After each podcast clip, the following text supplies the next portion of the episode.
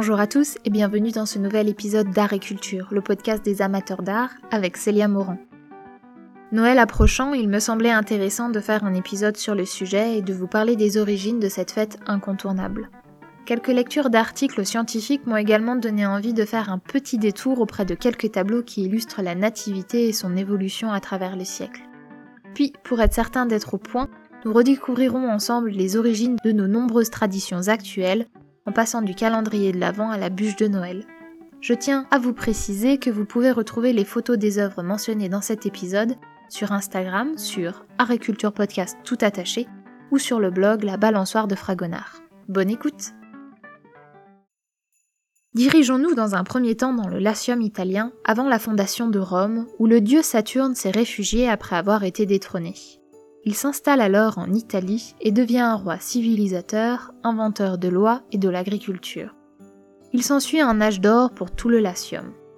En souvenir de ces temps heureux et prospères, les Romains célèbrent les Saturnales peu de temps avant le solstice d'hiver, aux environs du 16 décembre chaque année, et ce, bien avant la fondation de Rome.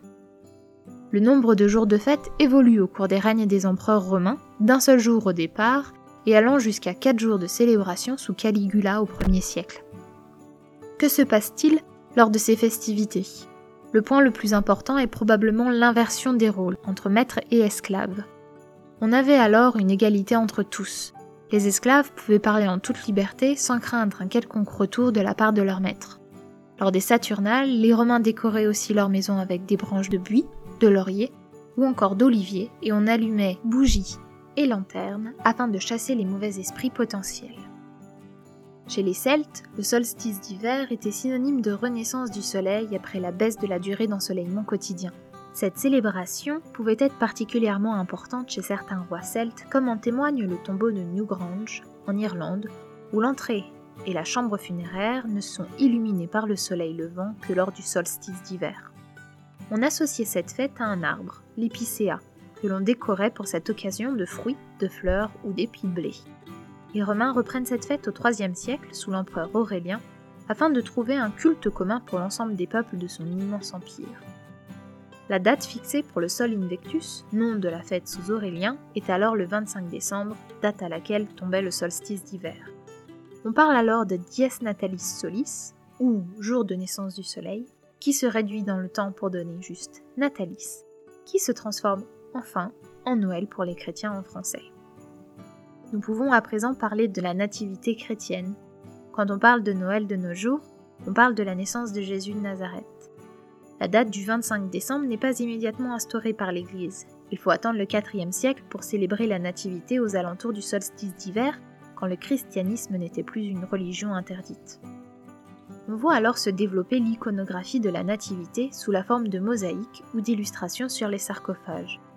Mais savez-vous que la plus ancienne représentation de la nativité date du IIe siècle après Jésus-Christ? Elle se trouve dans une des plus vastes et anciennes catacombes de Rome, la catacombe de Priscille.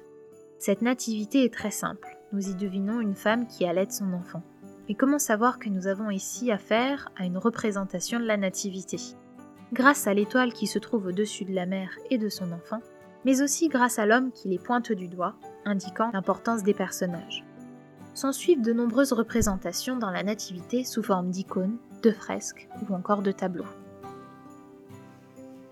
J'aimerais vous parler de quelques représentations de la nativité dans la peinture, en commençant par la nativité de Giotto, réalisée vers 1304-1306 dans la chapelle Scrovegni à Padoue en Italie. Cette fresque est originale dans l'histoire des nativités pour de nombreuses raisons.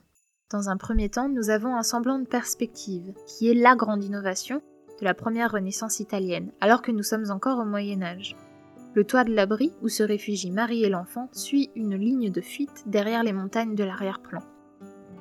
L'artiste a aussi voulu faire des trompe-l'œil en représentant les deux bergers et l'âne de dos, donnant alors au spectateur l'impression d'appartenir à la scène. Les dimensions importantes de la peinture appuient également cet effet, puisque la fresque mesure 2 mètres sur 1,85. Marie et son enfant sont très modernes dans leur réalisation, les deux se regardent dans les yeux, intensifiant l'intimité et le lien de parenté entre les deux. Et leurs traits font penser à des visages peints par des peintres romantiques du XIXe siècle. On observe aussi, sur le coin de la fresque, la présence d'une sage-femme qui a aidé au bon déroulement de la naissance. Joseph, quant à lui, est assis au premier plan de la fresque, au pied de la mangeoire, le laissant au second plan de la scène. Il semble songeur et certains historiens pensent que c'est parce qu'il pressent la future passion du Christ. Deux siècles plus tard, entre 1500 et 1501, Sandro Botticelli, peintre florentin de la Renaissance, réalise la Nativité mystique. Cette œuvre est un changement radical dans la représentation de la naissance de Jésus de Nazareth, car elle représente le jugement dernier autour de la Nativité. Au centre, nous retrouvons l'étable, avec Joseph qui semble encore une fois penseur, Marie et l'enfant qui se regardent, ainsi que l'âne et le bœuf. À l'extérieur de l'étable se trouvent cinq bergers agenouillés qui regardent la scène, et auprès d'eux se trouvent deux anges qui semblent leur parler, leur montrer quelque chose ou bien les guider. Ensuite, dans la partie supérieure de cette nativité mystique, se trouve une ronde d'anges portant des rameaux d'olivier, symbole du paradis. Dans la partie basse de la toile, nous avons des anges portant des branches d'olivier, enlaçant trois personnages.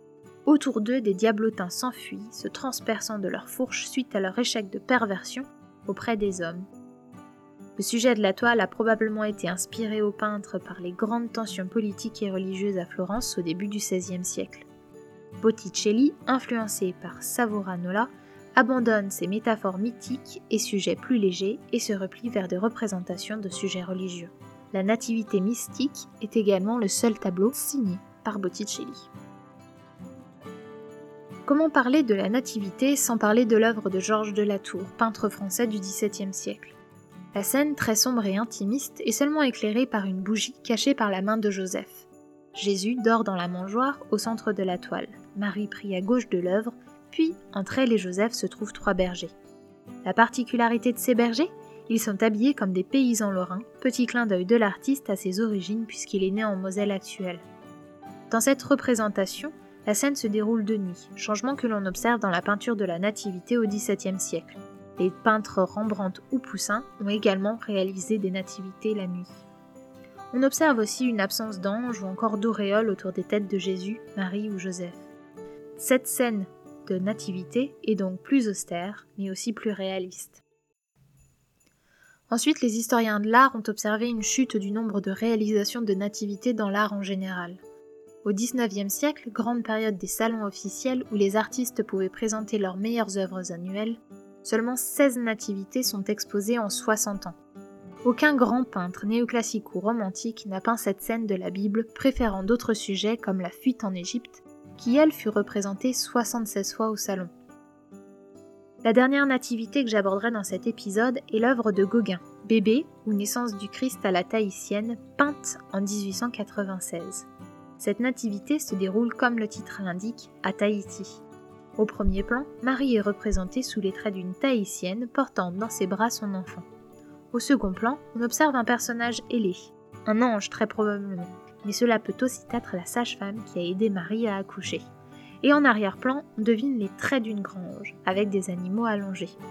Une représentation en totale opposition aux illustrations que nous avons normalement de cette scène. Vous l'aurez compris, le thème de la nativité est un sujet très vaste en histoire de l'art que nous pourrions analyser pendant de longues heures, mais ce n'est pas le but de cet épisode. Et si maintenant nous regardions d'un peu plus près les origines historiques des nombreuses traditions que nous avons de nos jours pour Noël, et qui se sont progressivement imposées en Europe au fil du 19e et du 20e siècle. Commençons avec les couronnes de l'Avent. Savez-vous qu'à son origine se trouve un père qui en avait marre de tout le temps répondre à la question de ses enfants? Combien de jours reste-t-il avant Noël? Johann Heinrich Wichern, professeur et théologien allemand, a alors l'idée d'utiliser une roue de charrette comme base sur laquelle il présente 19 petites bougies rouges et 4 grandes bougies blanches, ces dernières représentant les dimanches qui étaient décomptés dès le premier dimanche de l'Avent. Ainsi, ses enfants savaient précisément combien de jours ils devaient encore attendre et Johann n'avait plus à répondre. Les couronnes aujourd'hui ont généralement juste les 4 bougies représentant les dimanches de l'Avent. Pour décompter le nombre de jours restants avant Noël, nous avons aussi de nos jours les calendriers de l'Avent au chocolat, avec du thé, des bonbons, de l'alcool ou même des montres. Commençant le 1er décembre, ce calendrier permet de patienter jusqu'au jour J. Mais quel est son ancêtre? Remontons en 1904, une fois encore en Allemagne. Gerhard Lang, libraire et éditeur, essaye de trouver un moyen pour patienter jusqu'à Noël. Il se souvient alors de ce que faisait sa mère lorsqu'il était petit. Elle suspendait sur une cordelette numérotée en coton 24 petits biscuits qui étaient ensuite mangés quotidiennement jusqu'à Noël. S'inspirant de cette idée de décompte jusqu'au 25 décembre, il décide alors d'imprimer un calendrier avec des cases à ouvrir quotidiennement, découvrant un nouveau détail tous les jours. La mode est relativement longue à prendre, et il faut attendre les années 20 pour que la demande augmente. Et c'est en 1958 que le chocolat apparaît derrière les cases de ces calendriers. Comment parler de Noël sans aborder la tradition du sapin de Noël? Cette coutume apparaît au XIIe siècle en Alsace. L'arbre de Noël est alors couvert de pommes rouges, symbole du Jardin d'Éden. La première mention de l'arbre de Noël date de 1521. Les arbres étaient alors décorés de pommes, de gâteaux, de bonbons, et au sommet se trouvait une étoile symbolisant l'étoile de Bethléem. Puis la tradition est reprise par les protestants, qui voulaient se différencier des catholiques. Plus tard, les décorations évoluent, toujours à la recherche d'amélioration. Les sapins se couvrent de lumière. Vers le milieu du XVIIe siècle, les chandelles souples, accrochées aux branches ou encore des coquilles de noix remplies d'huile servaient à illuminer les sapins. Il faut attendre 1870 pour que la généralisation des sapins de Noël se fasse en France. Ce sont en effet les habitants d'Alsace-Lorraine, fuyant leur région suite à l'annexion allemande, qui ont dispersé leurs traditions dans le reste du pays. C'est aussi au XIXe siècle qu'apparaissent les premières boules de Noël en verre soufflé suite à une mauvaise année pour la récolte des pommes. N'ayant pas de décoration pour leurs arbres de Noël, un verrier de Moselle crée des boules en verre coloré pour combler au manque de décoration. Enfin, terminons la revue des traditions avec la célèbre bûche de Noël. De nos jours, la bûche est un dessert, avec une base de génoise, une crème au chocolat ou au café, un peu d'alcool et qui prend la forme d'une bûche de bois. Mais originellement, on utilisait du vrai bois d'arbre et son but n'était pas de servir de dessert, mais plutôt de chauffer la maison et d'apporter la chance pour l'année à venir. On allait chercher un morceau de bois qui devait brûler très lentement. Il devait au minimum durer 3 jours, mais idéalement, c'était plus 12 jours, il fallait que ça dure jusqu'au nouvel an. On conservait ensuite les charbons de cette bûche dans la maison jusqu'à l'année suivante pour protéger de la foudre ou du diable, et on dispersait les cendres dans les champs pour les fertiliser et garantir de bonnes récoltes. Le gâteau, quant à lui, apparaît au XIXe siècle, mais on ne sait pas trop qui l'a inventé en premier. Est-ce Félix Bonnat, le chocolatier lyonnais, ou Pierre Lacam, ancien glacier du prince Charles III de Monaco? C'est après la Seconde Guerre mondiale que ce dessert trouve sa place dans les traditions de Noël. Si jamais vous étiez déjà au point sur ces traditions et que vous en voulez un peu plus sur cette fête, j'ai regroupé et découvert 5 autres fun facts sur Noël que vous pourrez partager avec vos proches. Premier fun fact. Saviez-vous qu'il existe sur Terre deux îles de Noël? Kiritimati dans l'océan Pacifique et Christmas Island dans l'océan Indien. La première, Kiritimati, fut découverte par James Cook le 24 décembre 1777. La seconde, Christmas Island, est découverte par William Minors le 25 décembre 1643. Deuxième fun fact. Saviez-vous que Tolkien, l'auteur du Seigneur des Anneaux, a écrit entre 1920 et 1948 des lettres du Père Noël pour ses enfants? Pour rendre les lettres plus réalistes, les expéditeurs de ces lettres étaient le Père Noël ou alors l'ours polaire. Troisième fun fact. Le chant de Noël le plus célèbre est Douce Nuit, Sainte Nuit. Il a été composé en 1818 par deux Autrichiens qui devaient trouver une solution soir de Noël car leur orgue ne fonctionnait plus, et ils n'avaient alors qu'une guitare pour accompagner les chants de la messe de minuit. Cette chanson était née. À ce jour, la chanson a été traduite dans plus de 300 langues et on estime qu'il en existe plus de 26 000 versions. Quatrième fun fact. Il fut un temps où Noël était interdit aux États-Unis.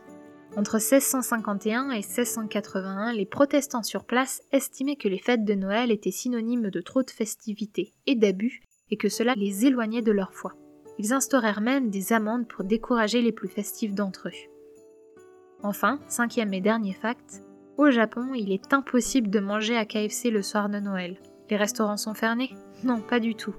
C'est surtout parce que beaucoup de Japonais ont pour tradition d'aller partager un repas en famille dans ce célèbre fast-food suite à une campagne publicitaire dans les années 1970. J'espère que cet épisode vous aura appris plein de nouvelles choses sur les origines de Noël et ses nombreuses traditions. N'hésitez pas à vous abonner à Agriculture sur votre plateforme d'écoute préférée pour ne rater aucune sortie.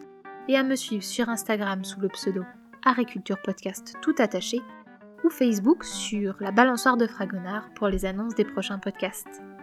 A bientôt pour de nouvelles découvertes.